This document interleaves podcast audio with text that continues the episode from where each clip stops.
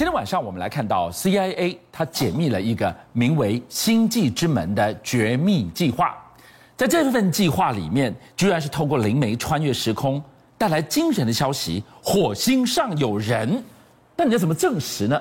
中国大陆极可能是地表第一个知情的听风者。马老师，好好来告诉我们，来自星海有多少我们不知道未解的谜题？其实我今天要讲真正重要的是。地球如果会遭遇重大灾难，是真正的危机，是是来自太空的。好，我先讲一个小危机给大家听。国际太空站四个太空人，嗯，要返回地球，坐 SpaceX 的飞龙号。对，结果你知道，那太空人两个美国太空人，一个日本太空人，一个法国太空人，你晓得他讲讲出了什么话吗？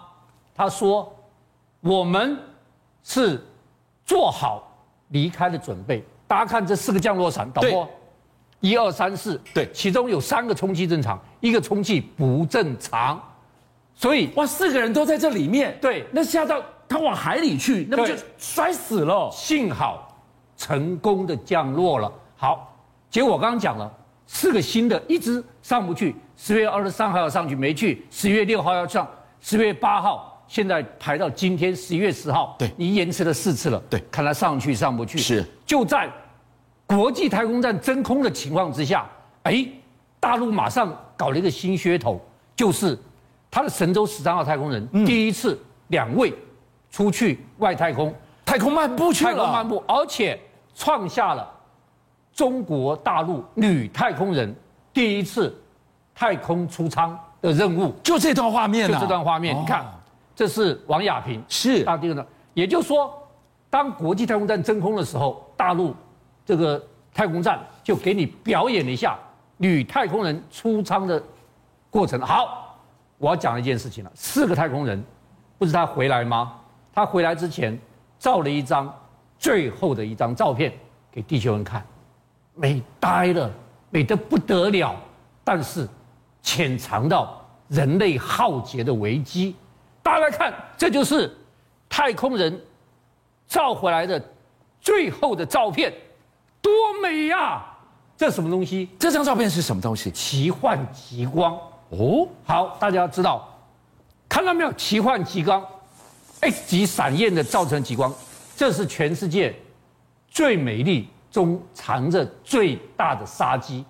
极光越美丽，极光越大，极光的范围越广泛，代表。地球受到它打击杀伤的力量越大，好了，我今天要跟大家讲这事情，现在全世界都看到极光。今天呢，连中央气象局局长郑明典都警告大家，你们要注意这个东西。现在连纽约都看到极光了，这么漂亮，那这代表什么意思？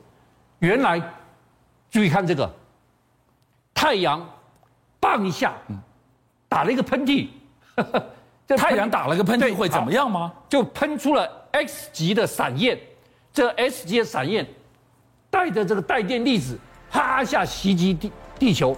当这个地这个粒子到了地球的时候，它就造成了极光了。哦，你你以为这美丽对不对？致命的绝美的极光。你讲致命好，我跟大家讲，一八五九年，嗯，极光一来会怎么样？赤道都看到极光。古巴人第一次看到极光。对，古巴人都看到极光。是夏威夷人第一次看到极光。对，全世界几乎每个角落可以看到极光。你根本不用到北极，你就看得到了。结果世界级大灾难，幸好那时候我们最重要的是这个发报机，嗯，无线电发报机全部，全世界无线电发报机全毁，电力设施全毁，全世界各地发了火灾，造成世纪大灾难。哇！一八五九年就发生过那么一次。对，我告诉你，如果一八五九年没有，后来有发生过，但没有这么严重。对，刚说的话，一一一九八九年，对，加拿大极光闪那个太阳闪焰袭加拿大，六百万人停电九小时。二零零五年，那个太太阳这个闪焰一袭击，大家最需要使用的 GPS 是全挂挂掉。哎呦，多危险！好了。如果一八五九年这个极光来袭击台那个地球，你知道会发生什么事情吗？会怎么样？我告诉你，所有的无线通信设备全部完蛋。那我飞在上面的飞机怎么办？卫星全部完蛋，电力系统全部完蛋，手机都打不出去了。我告诉你，你的生活要十年才能恢复，十年人类会损失两万兆，那是一个无法估量的一个数字。所以这个极光若来袭，好，那现在重要来了，你问马老师，他会不会来？当然，像他这么大的，嗯，一八五九年这么大的，我不知道，但大家要当心一个数字，过去三年。太阳黑子，这个太阳闪焰很重要，是太阳黑子造成的，因此我们要预告就看太阳黑子。过去三年，我们有六成的时间，对，一颗太阳黑子都没看到，是。代表太阳静悄悄，对，在睡觉，六成哦，嗯，结果今年九月就是上上上上个月而已，太阳黑子开始大量出现了，出现一百三十颗了，代表什么意思？是五年来太阳黑子最大量出现的时候，所以它开始活跃了，它开始活跃了，所以。我们这两天太空人也看到这么漂亮极光，太空人看到这么漂亮极光，我们在地球上看到这么漂亮极光，好，连证明点都警告了。我问你一件事情，这是刚开始，什么时候到顶顶峰？一定要给大家讲一个东西。二零二五年七月，这次到火药开始一个周期，到二零二五年七月到了顶峰，现在才是开始而已啊！开始，所以大家要记住，二零二五年七月。太阳闪焰当要到顶峰，所以来自太空的谜题一个又一个，另外一个如影随形的威胁，行星撞地球。马老师来告诉我们，从 NASA 的这个疯狂实验里面，这个潜在威胁有解了吗？对，太空对我们的威胁，一个是太阳闪焰，一个就是行星撞地球。好，我告诉大家，NASA 这两天警告了。小行星撞来了，不是撞地球，是来了。嗯，那这个小行星呢？注意听，它在十二月飞进地球。嗯，它跟巴黎铁塔一样高，三百三十公尺。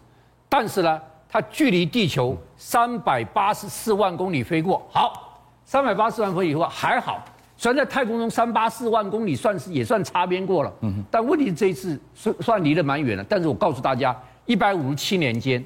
拉萨已经算出来，他要来十二次，哦，对，来十二次。下一次，下个月他飞过之后，下一次二零三一年。是，我要告诉大家一个最恐怖，你也要记住这个日期：二零六零年二月。二零六零年二月，嗯，它具体有七十五公里飞过去，七十五公里，这个是将近四百万公里哦。对，现在是七十五公里，那不是贴着地球吗？拉萨讲的，七十五公里。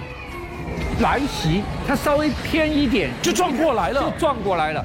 七十五公里已经快要进，等于进大气层了，你知道吗？那怎么办？有没有办法好让它不撞过来？所以，就是它二零六年二月只有七十五公里要过来，拉萨现在就在想我们要怎么对付它。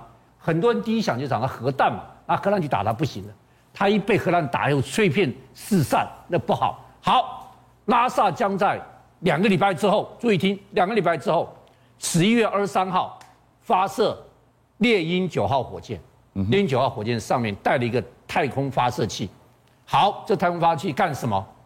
去撞行星，放出一个太空飞行器。对，太空飞行器去撞它。对，太空飞行器在撞它之前，啪，再放出一个小卫星摄影设备。是，这小卫星是全程全程摄影。这小卫星，我要看看撞上之后会发生什么事。这个小卫星还是意大利做的，你知道？放撞上去。它棒撞上去，撞击的速度时速两万四千公里，哇！我们的高铁三百公里，它两万四千公里去撞它，但它撞上去的力量五百四十七公斤，五百四十七一撞之后要看，我可以把它撞偏掉哦，我把它撞歪啊，它就不会朝着地球来了。对，好了，它是一百六十公公尺长，那这是三百三十公尺长，那我这个摄影机照了，当我用五百四十七公斤的力量去。撞它之后，我把它撞偏了没有？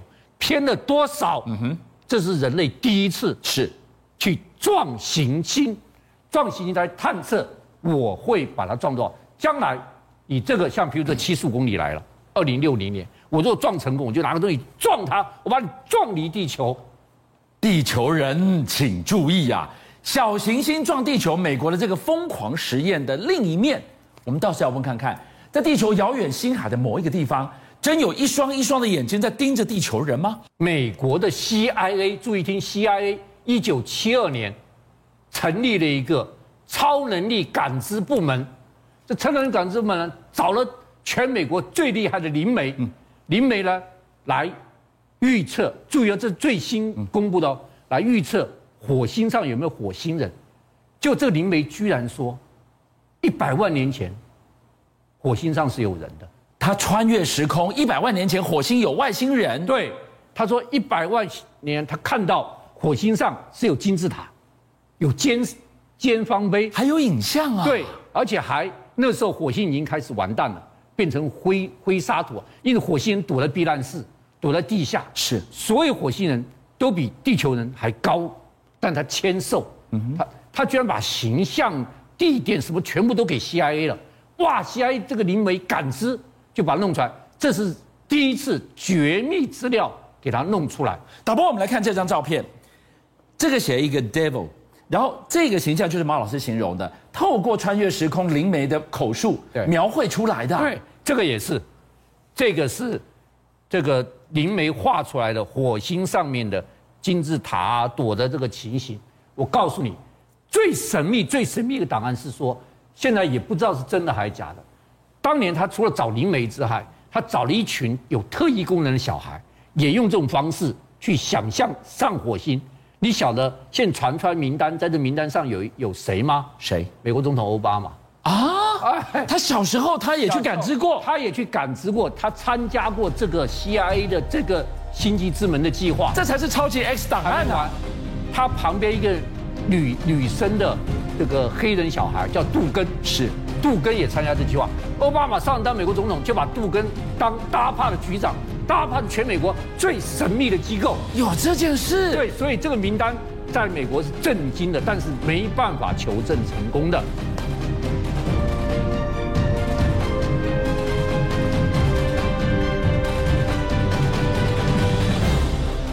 邀请您一起加入五七报新闻会员，跟俊相一起挖真相。